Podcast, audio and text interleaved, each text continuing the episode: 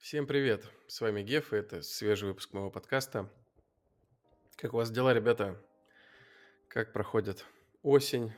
Как рабочие будни? Пишите в комментариях. Ни хрена никто не комментирует. Это, конечно, начинает напрягать, потому что я вижу, что многие смотрят, я вижу это по просмотрам, вижу это по, по лайкам, по подпискам, но при этом никто ничего не комментирует. И э, я, конечно, понимаю вас, с одной стороны, потому что я сам смотрю большое количество YouTube шоу, слушаю много подкастов и ни хрена нигде не комментирую практически, но сообщество маленькое, и когда комментариев тоже мало, это, конечно, а, от этого грустновато. Кажется, что нет обратной связи. Поэтому, если вам есть что рассказать, поделиться, задать вопрос, не знаю, поделиться темой, пишите, это будет, а, будет приятно. Итак, в этом выпуске я хотел поговорить про несколько вещей. Первое — это смерть Мэтью Перри — преждевременная, безусловно, он умер в 54 года, и э, на всякий случай скажу, что я никогда не готовлюсь э, к подкасту, ну, кроме спешалов, когда я там рассказываю про какого-то конкретного э, человека, например, как в случае с Питером Муром, там нужно было, конечно, провести определенную работу с факт-чекингом, хотя я в целом, конечно, историю знал.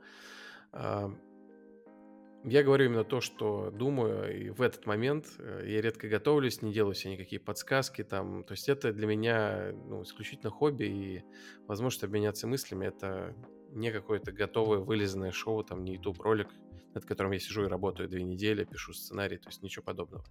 Под, ну, понятное дело, что можно делать контент таким образом, но это не про меня, потому что я не профессиональный там блогер или подкастер, это исключительно обмен мнением в быстром формате довольно, потому что, как видите, монтажа практически никакого нет. Записался, наложил музыку, сделал картинку и выложил. Все. То есть это минимальная работа. Про смерть Мэтью. А, это была... Знаете, сюрреалистичный был на самом деле день. Я просыпаюсь, ну, там, как всегда, рано там, не знаю, налить кофе, приготовить завтрак детям там, или еще что-то. Там, когда как с женой, да? И она, она ко мне порочится, говорит, у нее на лице прям ужас, и она говорит, слушай, Мэтью Перри умер.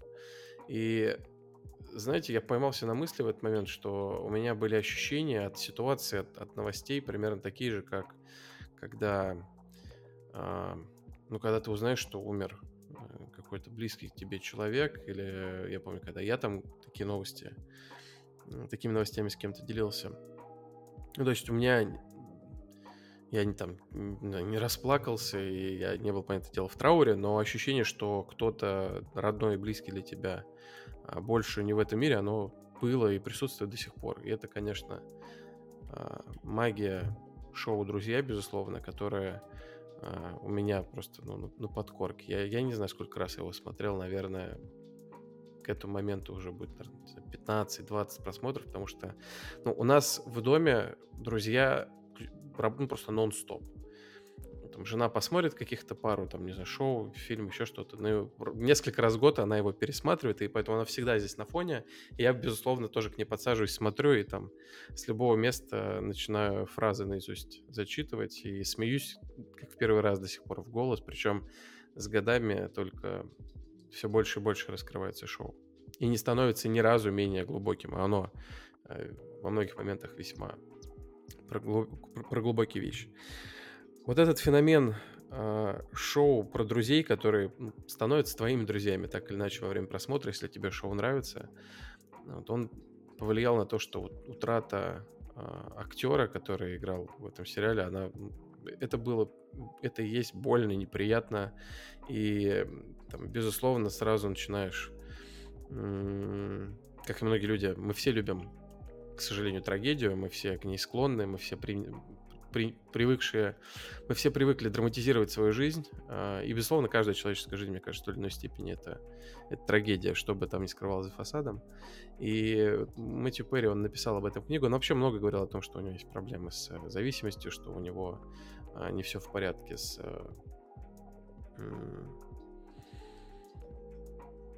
с психическим здоровьем, скажем так, с, э, со взгляда на мир, что он был там в депрессии. И, знаете, даже когда он выступал с таким буктуром, когда он выпустил книгу, это было примерно в тот же момент, как вышел реюнион на HBO, HBO Max.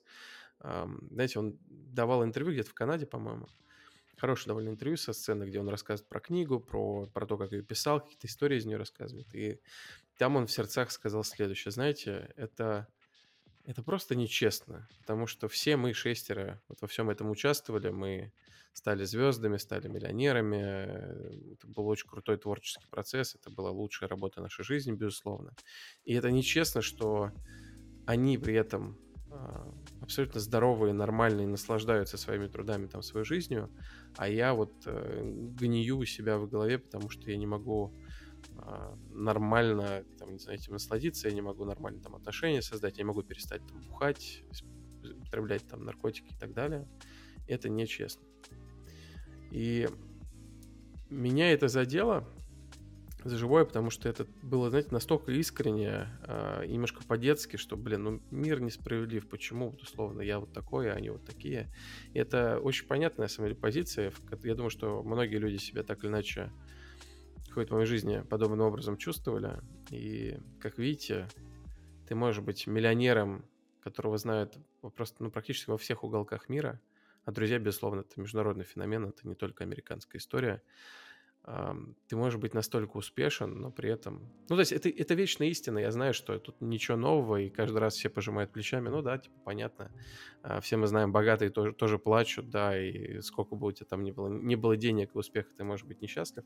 Но это это правда. Все, все это понимают, хотя, конечно, бедные в этот момент, ну, бедные, неуспешные, неважно. Любой андердог скажет, что ну да, конечно, вам легко рассуждать, я лучше буду богатым и несчастным. Я думаю, что это, это абсолютная правда, лучше быть, безусловно, богатым и несчастным, но, ну, как видите, это не спасло человека от преждевременной смерти. И самое, знаете, грустное, потому что я прочитал, безусловно, его книгу, и она а, мне показалась весьма интересной, хотя, конечно, хотелось, как и любому поклоннику друзей больше истории про сериал. Там э, во всей книге он говорил о том, что э, из-за своих детских травм, из-за там, сложных отношений с мамой, с отцом, которые рано развелись, и никто им толком не занимался, э, даже настолько, что ему приходилось одному летать из Канады в Лос-Анджелес к папе, и без сопровождения взрослых, хотя ему было там лет 11-12, и это очень тоже оставил на нем неизгладимое впечатление, он очень по этому поводу переживал,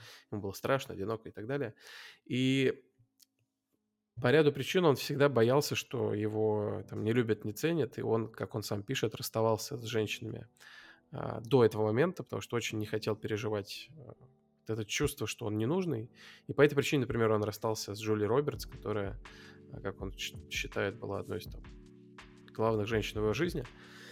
И я не знаю, символично или нет, но, блин, он, э, если не ошибаюсь, умер в ее день рождения или за день до ее дня рождения. И умер, по сути, спустя год после публикации книги, вот 1 ноября. Она вышла, и там ну, за несколько дней до, до юбилея, ой, до дня рождения книги. И это все, блин, очень почему-то символично. Очень из-за этого грустнее становится, когда все это дело осмысливаешь. Ну, возвращаясь к теме, он э, писал о том, что ему сложно э, создавать там какие-то длительные отношения с женщинами, но при этом он надеется, что это еще произойдет в его жизни, что у него будет там, спутница, дети, он хочет детей, потому что вот он всегда с ними хорошо э, общался, находил общий язык, и вот, грустно, конечно, что не удалось ему в итоге это сделать, и не знаю, это просто поток мысли, на самом деле, ребят. Тут не, хочется давать какую-то академическую справку, разбирать его роли, которые были там разные, интересные. А, я, наверное, просто расскажу немножко о том, что для меня значит сериал «Друзья». Ну, я знаю, что не всем он нравится, но для меня всегда «Друзья» — это были неким компасом, знаете, когда ты с человеком общался и доходило до, до друзей, и ты задавал просто, а тебе нравится, ты смотрел, нет. Если человек говорил, что, о, нет, глупое хрень мне не понравилось, а, или наоборот, он говорил, что, да, блин, да, я обожаю друзей. Кстати, между прочим, я никогда не видел ничего uh, in between, да, что называется. Либо люди мне говорили, что они, безусловно, там, огромные фанаты, обожают друзей, uh, либо они говорили, что не смотрели, либо вот очень редко я слышал, что вот, ну, мне не нравится, не зашло. Вот я не слышал людей, которые говорят, да, да, неплохой сериал, я посмотрел один раз и все. То есть если люди его смотрели, то они его смотрели много и часто. Вот я помню, что я его посмотрел впервые, когда учился в институте, и я, по-моему, об этом рассказывал. Я ездил в университет каждый день а, около там ну, почти полтора часа, то на маршрутке, то, то, то на электричке. И однажды летом, после первого курса, мы решили с друзьями делать бизнес. Мы решили открыть собственный журнал, мы э, сняли редакцию, мы зарегистрировали юрлицо, там, брали интервью, делали контент по ночам, э, питались дошираком и сделали там сайт, номер там и так далее. Даже рекламу какую-то продали. Я своих друзей фотографировал а, на фотоаппарат, фотоаппарат, который позаимствовал другого своего друга профессиональный. Сам фотографировал, мои друзья выступали в роли моделей. У нас там была небольшая реклама магазина одежды местного. Вот. Но, anyway, long story short, э, я ездил на электричке маршрутке каждый день вот туда заниматься этим журналом, ну, еще на учебу какую-то. И я не мог перестать смотреть друзей. У меня был вот старый э, нетбук, не ноутбук, а нетбук. Помните, были раньше такие популярные а, галимые мини-ноуты с экранами маленькими, которые ни на что не были способны, кроме как открыть браузер и Word, и то плохо. Но тем не менее, мне достался такое в наследство от брата, и я на нем смотрел «Друзей» за поем просто нон-стоп на английском, без субтитров. Это, к слову, как и для многих, для меня это тоже был хороший очень а, курс английского языка, разговорного, живого, понятного, и за что отдельно благодарность. Вот, я смотрел «Друзей» и просто не мог остановиться. ехал в дороге, смотрел там сколько, 3-4 серии. Ехал обратно, смотрел 3-4 серии, приходил домой, никакущий, но тем не менее включал друзей и смотрел их просто до глубокой ночи, спал 3-4 часа, ехал в универ, и все это повторялось. Я просто... Дело не в том, что я поставил себе какую-то цель посмотреть друзей очень быстро, я просто не мог остановиться. Настолько, настолько это было круто, это потрясающе смешное шоу, просто гениально написанное. И, ну, разумеется, гениально сыгранное вот этими шестью актерами, которые были подобраны с какой-то хирургической точностью. Мэтью Перри, безусловно, эм, сыграл одну из сложнейших ролей в этом ансамбле, потому что, ну, вот не зря Чендлера дольше всех искали, и в итоге он получил роль и был утвержден на нее в самый последний момент, потому что, ну, это, это роль, которая требовала, безусловно, э, великолепной физической комедии, навыка вот именно к к тому, чтобы сделать смешно движением, чтобы сделать смешнее своими движениями, но еще и, ну, безусловно, а, мне кажется, какой-то душевной тонкости, потому что он все-таки играл непростого персонажа, которого, по сути, в какой-то степени самого себя, у которого были а, там душевные травмы, который использовал юмор как а, способ защиты. И Перри сам сказал, что когда прочитал роль, он понял, что она идеальна просто для него, потому что ему будет понятно, как ее играть. Так вот, возвращаясь к друзьям, а, я посмотрел их тогда в первый раз, потом сразу же начал пересматривать, и просто это стало традицией пересматривать их раз, там, пару раз в год. И это что называется comfort show, знаете, когда ты знаешь, что ты включишь с любой минуты, и тебе будет хорошо, потому что тебе все знакомо, ты любишь этих персонажей, тебе до сих пор смешат эти шутки, которые, ну, просто потрясающие. Вот, это, конечно, большой плюс, что друзей снимали всегда перед живой аудиторией, когда сценаристы, продюсеры все находятся на съемочной площадке, они слышат реакцию э, аудитории, слышат, как они над чем смеются, над чем нет, и прямо на ходу переписывают. Между прочим, Мэтью Перри очень активно участвовал в этом процессе. Если вы посмотрите документалки, фильмы о съемках, книги, мемуары, у меня, кстати, несколько книжек про друзей, все от, это отмечают, что он на ходу очень часто помогал переписывать шутки и переписывал их удачно. Вот там есть много примеров, сейчас не буду приводить. И э, друзья стали вот своеобразным компасом. Когда ты понимал, что человек тоже любит сериалы, и он там его фанат, это э, ну, становилось понятнее, что блин, человек тебе точно, ну, хотя бы какие-то общие темы вы найдете, а зачастую там и за этим таилась какая-то большая серьезная дружба. И, знаете, ни разу этот компас, он меня не обманул. Каждый раз, когда вот становится понятно, что человек фанат друзей, мы какие-то общие темы находили или там часто дружили в итоге. Не из-за друзей, а просто потому, что вот, судя по всему, мы были а, близки друг к другу. Как-то, не знаю, ценностно, нравственно, еще как-то а, по характеру. И наоборот, когда мне люди говорят, что нет, друзья, какая-то хрень там скучная, нам, у нас очень сложно а, ладились отношения, просто что был не тот вайп, что называется. Anyway, Перри э, умер, и хорошо, что он успел принять участие в реюнионе, который был, ну там, э, мало что нового, безусловно, рассказал э, мне и другим поклонникам сериала, но просто позволил посмотреть еще раз на, на этих людей всех в одном помещении. Это было просто приятно, как, как у многих у меня улыбка тупая, ностальгическая с лица не сползала. И даже там, конечно, его было жальче всех, потому что было видно, что у чувака что-то, блин, происходит. Вот. И потом, только прочитав его книгу, я, как и многие, узнал, что, блин, она начинается с того, что у человека разорвало, блин, кишечник, он попал в кому, был подключен к аппарату ЭКМО, еле его вытащили с того света, по сути. Он ходил 9 месяцев с, э, как это называется по по-английскому, по-английски и по-русски тоже не знаю. Ну, в общем, с э, пакетом для кала, калоприемником, то, что просто не мог сам ходить уже в туалет. Ну, это муж. Там много, вообще много, на самом деле, он пишет о том, как, для чего его доводило зависимости, сколько там таблеток в день он принимал. Эм, про причины тоже пишет, но сейчас я не хочу об этом. В общем, мир потерял, на самом деле, очень великого комедийного актера, и жаль, что у него так судьба сложилась, э, безусловно, но при этом хочется поблагодарить его и э, всех, кто принимал участие в создании сериала, что подарили нам что-то, что будет, ну, безусловно, вечным. То есть «Друзья» — это что-то, что будет в массовой культуре всегда. Причем, знаете, я хочу здесь сделать такое жесткое, на самом деле, сравнение. Вот есть Сайнфилд, который ну, обладает тоже, безусловно, большим влиянием, которое многие любят, очень многие любят, миллионы. И, безусловно, друзья, как мне кажется, могли, ну, не могли бы быть возможными без Сайнфелда. И при этом, вот как ни крути, а жизнь в массовой культуре у друзей, мне кажется, будет куда более долгой и э, серьезной, чем у Сайнфелда, потому что Сайнфелд сейчас смотреть довольно сложно, а друзья, они про э, на вечном языке, и всем, кто не смотрел до сих пор, я безумно ну, не, не, невозможно рекомендовать сильнее. То есть посмотрите уже, пожалуйста. Вот, а Мэтью Перри, покойся с миром, что сказать. Вот. Окей. А, следующее, о чем я хотел поговорить а, в этом выпуске, поделиться впечатлениями от Алана Вейка, которого я начал проходить сразу же, там, как он только вышел, а, потому что хотелось После Человека-паука, который меня как-то взбодрил и вдохновил, хотелось еще одну AAA-игру. А, и так уж удачно Alan Wake сразу вышел.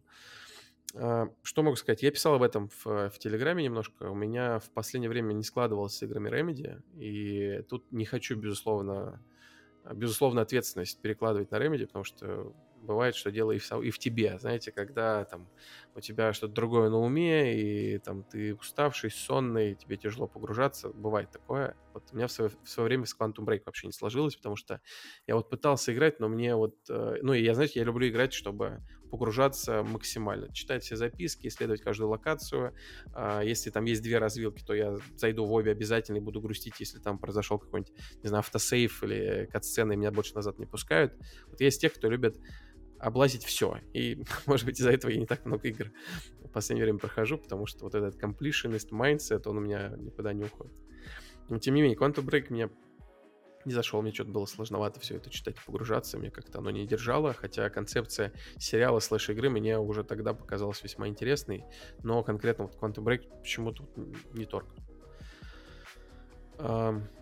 Alan Wake, я пытался его проходить несколько раз, и он мне всем нравился концептуально, там идея вообще супер, мне кажется, хорошая, свежая, и вайбы были правильные, и там были некоторые элементы сторителлинга Remedy, которые люблю, но почему-то вот именно играть в это мне было совсем... Мне не понравилась эта механика с э, засвечиванием врагов, с потом их расстреливанием. Вот ну, почему-то игра вот ну, прям раздражала. А может и пугала, я не знаю. Я вообще небольшой любитель хорроров, потому что я, мне страшно, я об этом не раз говорил. Вот, хотя, безусловно, их там стараюсь проходить и периодически это делаю. Но не, не, с трудом мне это дается. Например, Resident Evil от первого лица это no-no-no, спасибо. Вот вы играете, пишите, что классно, радуйтесь, покупайте. И вообще э, долголетие и счастье Capcom, но нет, это, это не для меня. Так вот, Alan Wake 2 и в Control, да, я еще не играл. Так вот, Alan Wake 2 для меня стал uh, приятным таким сюрпризом, я вспомнил, за что я так сильно любил Макс Пейна второго и первого. вспомнил вот этот шарм сторителлинга Remedy. У них свой ну, неповторимый почерк, конечно. И тут Сэм Лейк настаивает на своем творческом видении.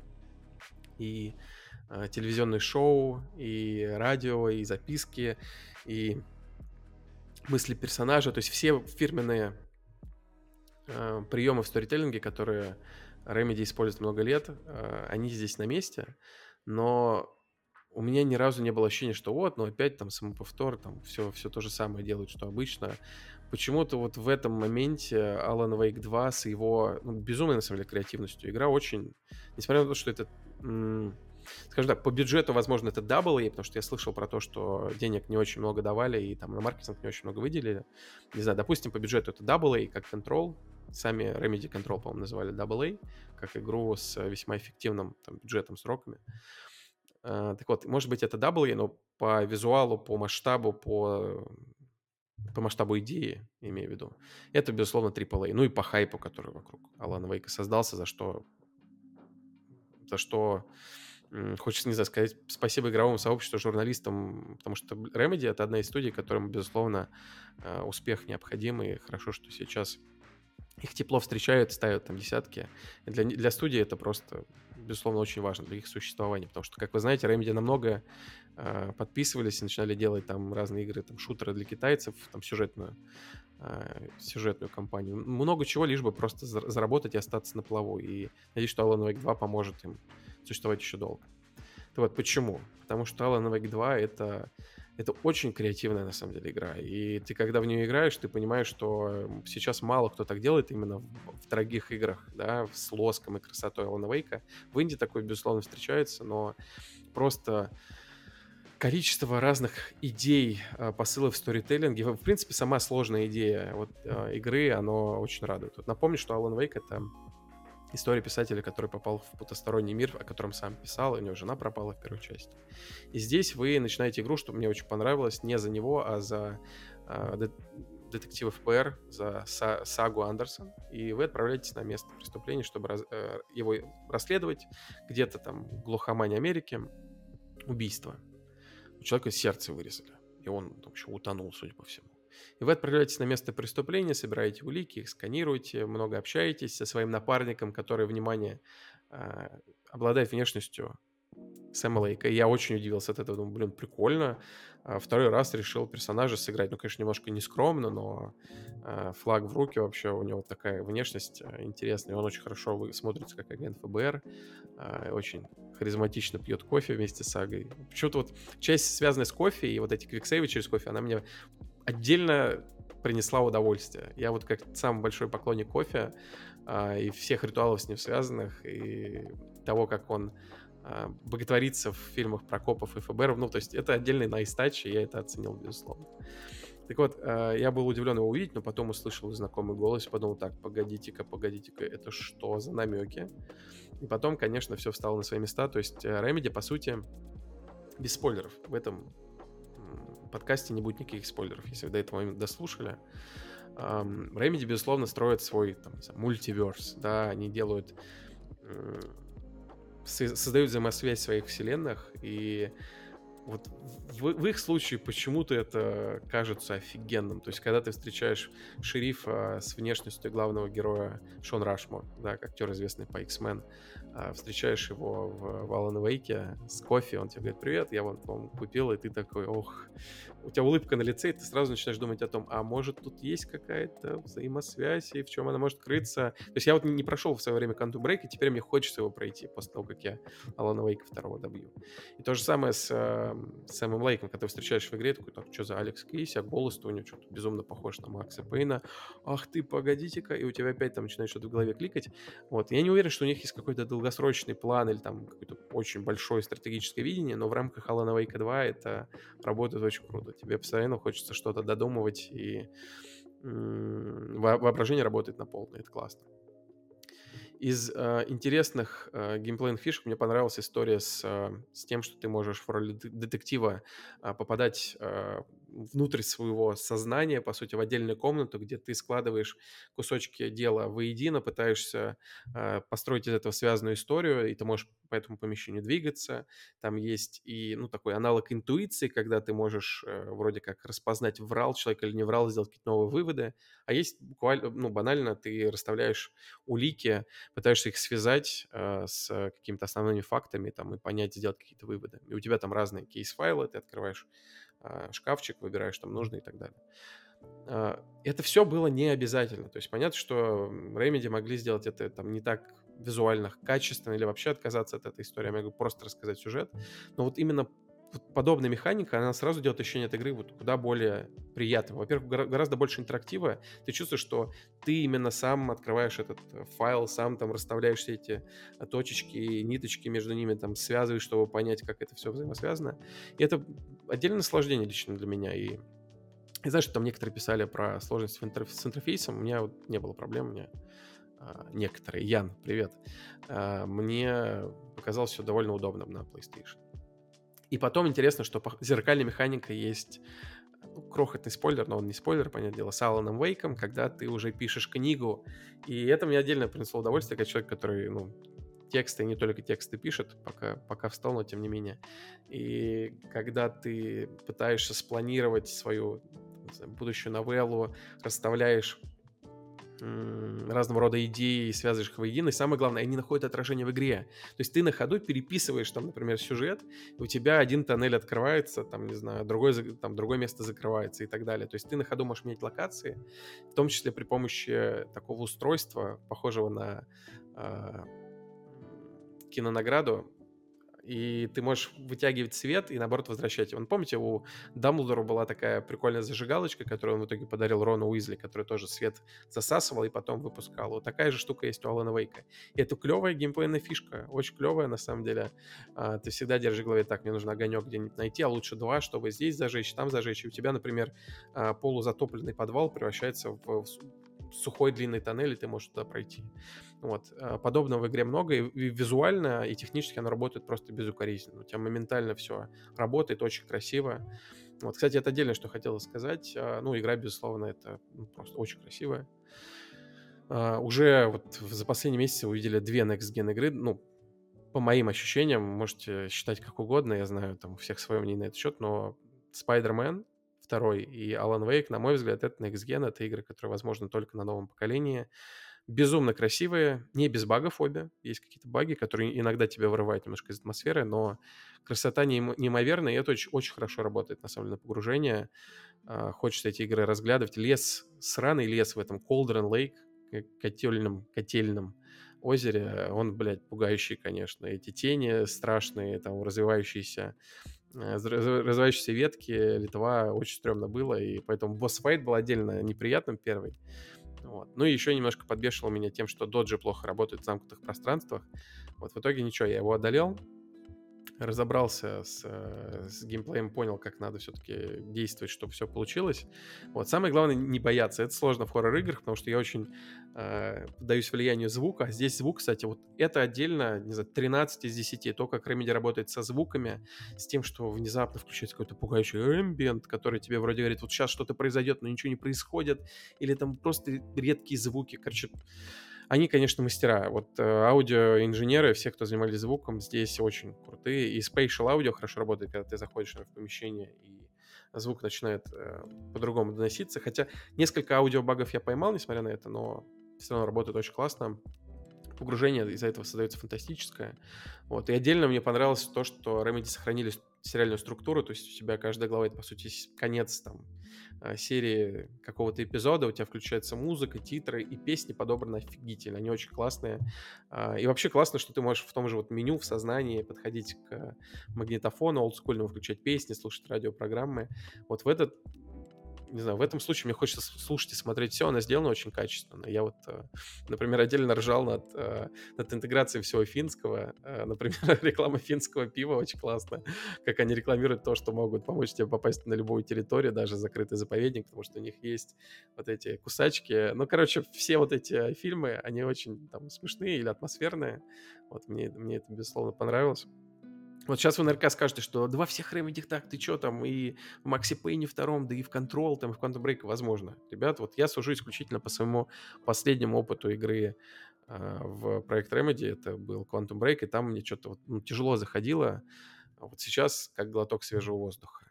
И, ну, собственно, это то, о чем я хотел сказать. Я знаю, что э, многие скажут, что тут ничего нового, survival horror, хоррор обычный, там, чем он там отличается от Evil Within или Resident Evil. А, возможно, основные механики похожи, а, но все равно есть свои фишки, да. История из Алана Вейка со светом, она осталась. Тебе нужно зажигать а, да, фонари, пользоваться своим фонариком, чтобы вытащить из того мира злодея, там его расстрелять. Патронов, безусловно, очень мало. Есть там лекарства, которые не сильно помогают часто. Ну, вот. Я играю на среднем уровне сложности, и ну, челлендж какой-то, ну, есть ощутимый. Например, первого босса я не с первой попытки далеко прошел. Вот. А, то есть, да, база, но при этом весьма неплохо отработанная. Действует всем заветам survival, патронов мало, ресурсов мало, враги пугающие, часто замкнутые пространства, где не убежишь и так далее. А, при этом другие все истории, связанные со сторителлингом в первую очередь, они а, ну и вот механика со светом, например, с изменением пространства, они ну, очень даже клево сделаны. А, и от всего этого, знаете, от совокупности всего этого ощущения весьма свежие. У меня, как от человека, который, вот, повторю, давно в игры Remedy нормально не играл. Посмотрим, что будет дальше. Все обещают, что дальше будет еще круче. Я наиграл, если что, 6,5 часов. Я знаю, что это не так много. Я думаю, что мне еще несколько раз... Ну, нет, еще раза два по 6 точно. Посмотрим. Вот. Но пока это, это, это круто. И знаете как, я себя заставляю играть не потому, что мне игра нравится, а потому что мне страшно. Вот стараюсь, конечно, играть утром а, до работы, потому что вечером, когда сидишь один в наушниках, там в гостиной и пьешь себе чаек, э, совсем местами жутко становится. Вот. Но рад за Remedy, очень нравится вот то признание, которое сейчас э, они встретили, и то, как э, Сэма Лейка все восхваляют. Э, знаете, что интересно, что он работает очень давно уже в Remedy. Ну, он не сооснователь, но с самого начала в студии, понятно, он ее лицо. И то, что он э, находил вместе, ну, с командой, безусловно, не один, находил новые какие-то приемы, но при этом остался верен себе, вот своим идеям с музыкальной группой, с шоу, с, с тем, что главный герой разговаривает сам с собой, блин, с тем, что это просто мультиверс, по сути, разных персонажей. Вот то, что человек много лет гнет свою линию и при этом с успехом, как мы видим, а надеюсь, что Alan Wake прекрасно продастся, by the way. Вот. Меня лично это вдохновляет. Некоторые могут сказать, что ну вот, человек там ничего нового не придумает, там все то же самое. Я с этим абсолютно не согласен. Мне кажется, это наоборот, а, это достойно уважения, когда ты в, в рамках не могу назвать это даже ниши, вот в рамках чего-то, что ты сам придумал и изобрел, ну, понятно, там, а, чем-то вдохновляясь, и ты работаешь полномерно вот внутри этого пространства и развиваешься внутри этого пространства. Ну, на мой взгляд, это достойно уважения, это круто. Я всегда вдохновляюсь именно longevity, знаете, в творческой среде, потому что есть много примеров, когда люди сделали что-то крутое интересное, там книгу классно выпустили, фильм, игру, там еще что-то, может быть, даже две, но делать это постоянно на протяжении лет и сохранять свой фирменный почерк, это на самом деле сложно. Любой творческий человек вам скажет, что это непростая задача, и за это большое уважение Ремеди и Сэму. Это, наверное, все, о чем я хотел поговорить в этом выпуске. Как всегда, благодарю вас за прослушивание, за подписку и надеюсь за какие-то комментарии. Вот, спасибо, что слушаете, и пока.